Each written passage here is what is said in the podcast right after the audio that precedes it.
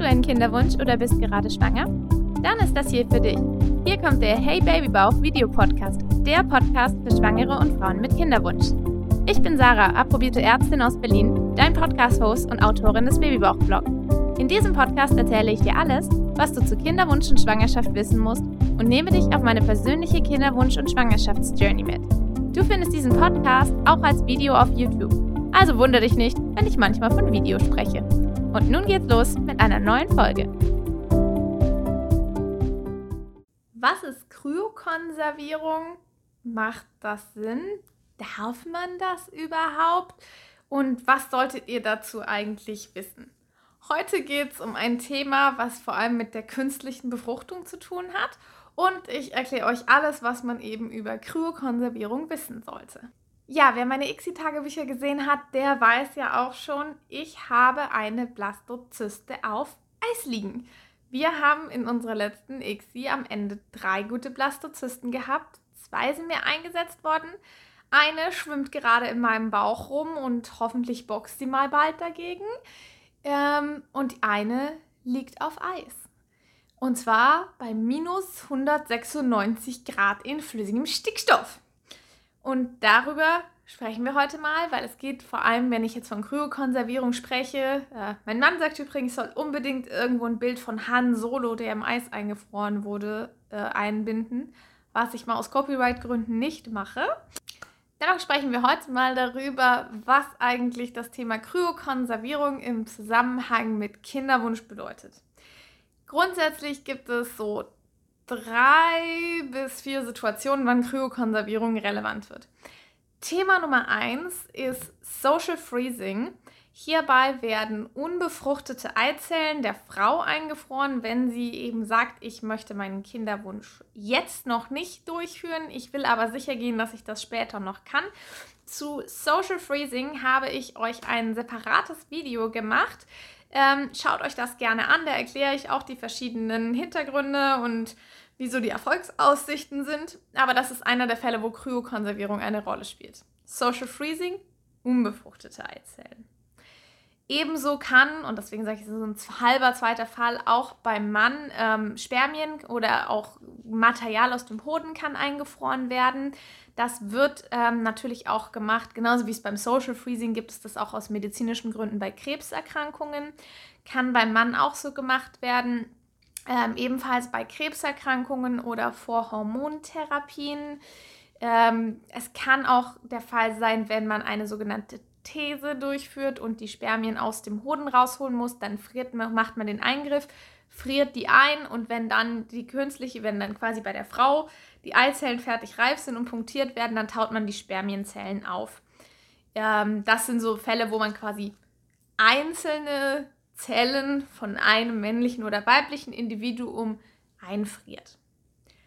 Zweiter Fall, was eingefroren werden kann und darf in Deutschland. Wir sprechen hier nur von der deutschen Situation, weil in anderen Ländern gibt es teilweise auch mehr Optionen, was alles gemacht werden darf.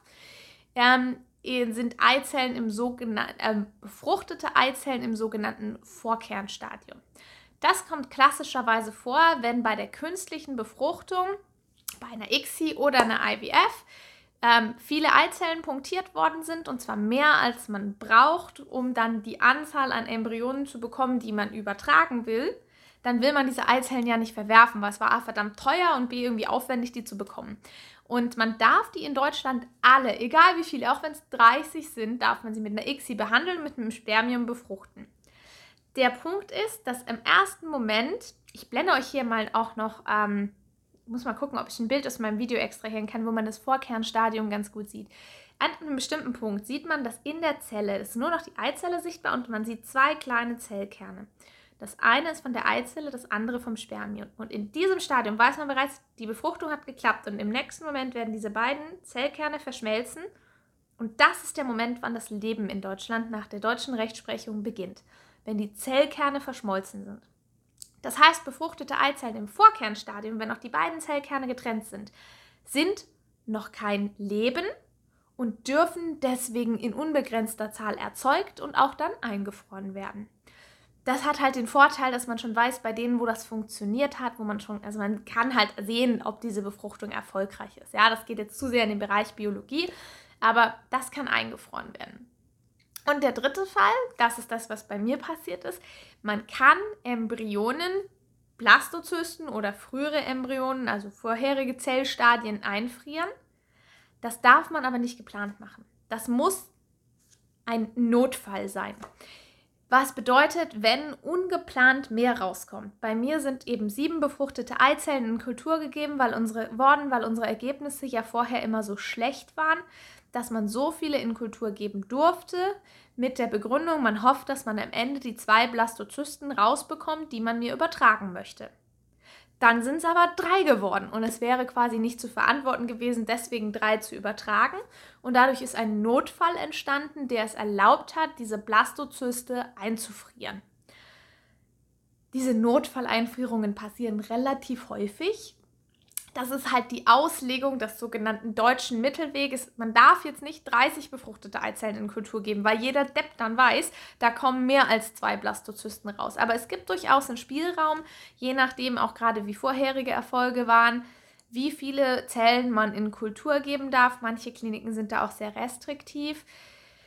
Das ist eine Ermessensentscheidung, weil es eben darum geht, dass im Grunde darf nicht vorher klar sein, dass mehr rauskommt. Und man kann durchaus sagen, eine Blastozystenrate kann auch nur bei 20 Prozent liegen. Das heißt, es ist durchaus begründbar, mehr in Kultur zu geben, wenn man zwei Blastozysten rausbekommen will.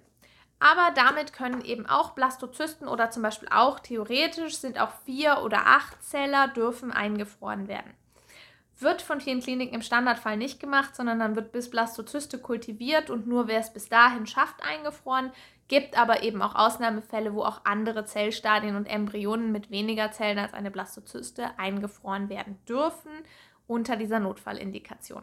Von der Methode her.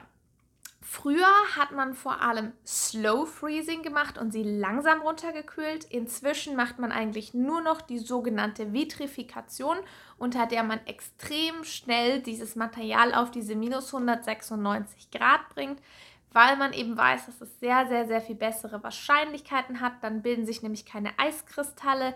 Das kennt ihr ja vielleicht, wenn ihr selber Eis einfriert oder auftaut, wenn das so crunchy Kristalle hat, schmeckt nicht mehr so gut, ist nicht mehr cremig. Und leider, wenn das in den Zellen passiert, ist das auch nicht gut für die Zellen. Deswegen Vitrifikation. Und bei 100, minus 196 Grad in Stickstoff lagerbar sind diese Zellen für immer lagerbar. Es gibt jetzt ja Beispielfälle, wo aus ich glaube, das älteste ist jetzt eine 24-jährige, 24 Jahre eingefrorene Eizelle, die aus einer, oder was sogar ein Embryo, genau, aus einer Embryonenspende, die dann tatsächlich gesunde, lebendige Babys ergeben, wenn man sie dann auftaut und überträgt. Dieses Auftauen von Blastozysten zum Beispiel funktioniert in über 95 Prozent der Fälle, eher 97 Prozent also da geht auch nichts dabei kaputt. Das ist ganz, ganz selten, dass da eine das Auftauen nicht überlebt. Bei vorherigen Zellstadien kann es eher mal noch sein, gerade auch bei Eikzellen, die eben in diesem Vorkernstadium eingefroren worden sind. Da entwickeln sich nicht alle weiter. Das hätten sie aber auch vielleicht nicht, wenn sie nicht eingefroren worden wären. Der Vorteil, wenn eben Eizellen eingefroren worden sind im Vorkernstadium, ist, ist, dass falls eine ICSI dann oder eine IVF nicht erfolgreich war und es nicht zu einer Schwangerschaft geführt hat, kann ein sogenannter Kryozyklus durchgeführt werden. Im Kryozyklus werden dann diese Eizellen oder die Blastozyste aufgetaut und der Frau eingesetzt. Dadurch spart man sich diese erneute Hormonstimulation mit Follikelkontrollen, die OP, wo die Follikel punktiert werden. Ist also sehr, sehr, sehr viel schonender.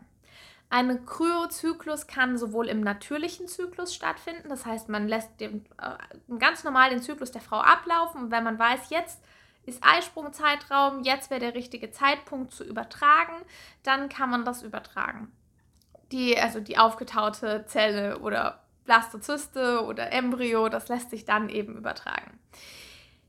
Gleichzeitig ähm, sollte man dabei auch berücksichtigen, das kann auch in einem hormongesteuerten Zyklus passieren. Man kann also auch mit Tabletten den Zyklus quasi steuern, dann braucht man etwas weniger Kontrollen. Ist auch von Vorteil, wenn vielleicht eine Eizellreifungsstörung oder ein unregelmäßiger Zyklus vorliegt. Das geht genauso. Das sind dann aber Tabletten, die sind erheblich günstiger und erheblich weniger, also es hat viel weniger Nebenwirkungen als so eine hormonelle Stimulation zur Eizellgewinnung. Also es ist ein Kryozyklus ist nicht vergleichbar mit einem neuen, erneuten Frischzyklus. Und tatsächlich gibt es inzwischen auch schon Zahlen, dass ähm, die Frischzyklen sogar leicht weniger erfolgreich sind als Kryozyklen. Das als kleiner Trost, falls bei euch ein Freeze-All durchgeführt worden ist. Ein Freeze-All wird manchmal nach Punktion gemacht, wenn zum Beispiel besonders viele Eizellen punktiert worden sind und das Risiko für ein Überstimulationssyndrom. Ich mache euch mal ein separates Video zum Überstimulationssyndrom. Einer meiner Lieblingssätze, ne? Ähm, das ist, ich mache euch mal ein Video dazu.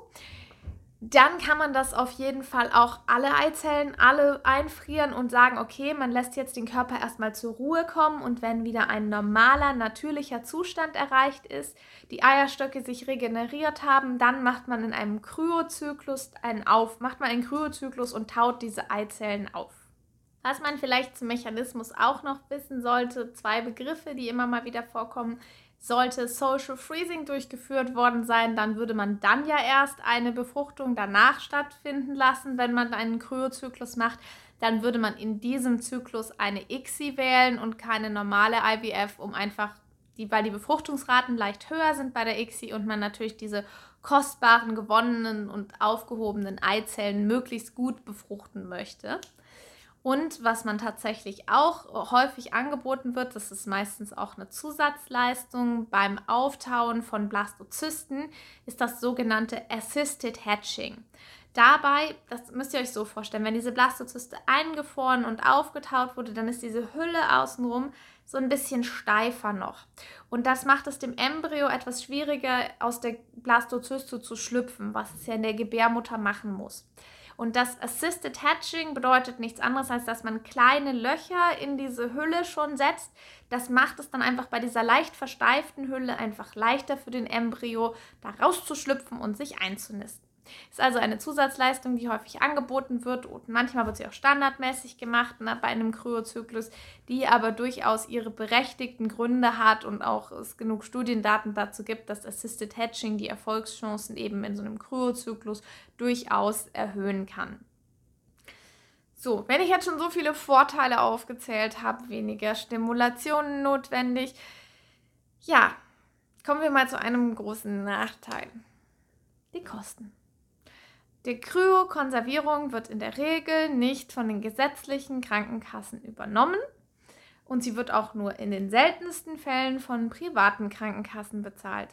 Obwohl es für die Krankenkassen billiger wäre, als einen neuen Stimulationszyklus zu machen. Ich verstehe es nicht, warum sie es nicht bezahlen, aber es wird in der Regel nicht bezahlt und ihr müsst es selber übernehmen. Und das ist nicht ganz ohne.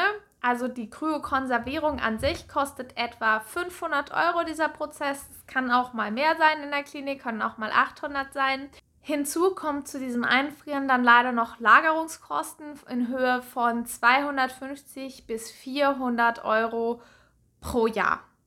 Das ist kein günstiger Spaß. Gerade bei Social Freezing addiert sich das natürlich über den Zeitraum erheblich auf, aber auch für, wenn man es jetzt aufhebt fürs nächste Kind, ähm, weil was übrig geblieben ist, wie bei uns, das kann sich, das kostet ganz ordentlich Geld. Deswegen, wie gesagt, ich verstehe nicht, warum so viele Krankenkassen das nicht übernehmen. Das ist total dämlich, weil stattdessen eine neue Stimulation mit all den Nebenwirkungen und den viel höheren Kosten.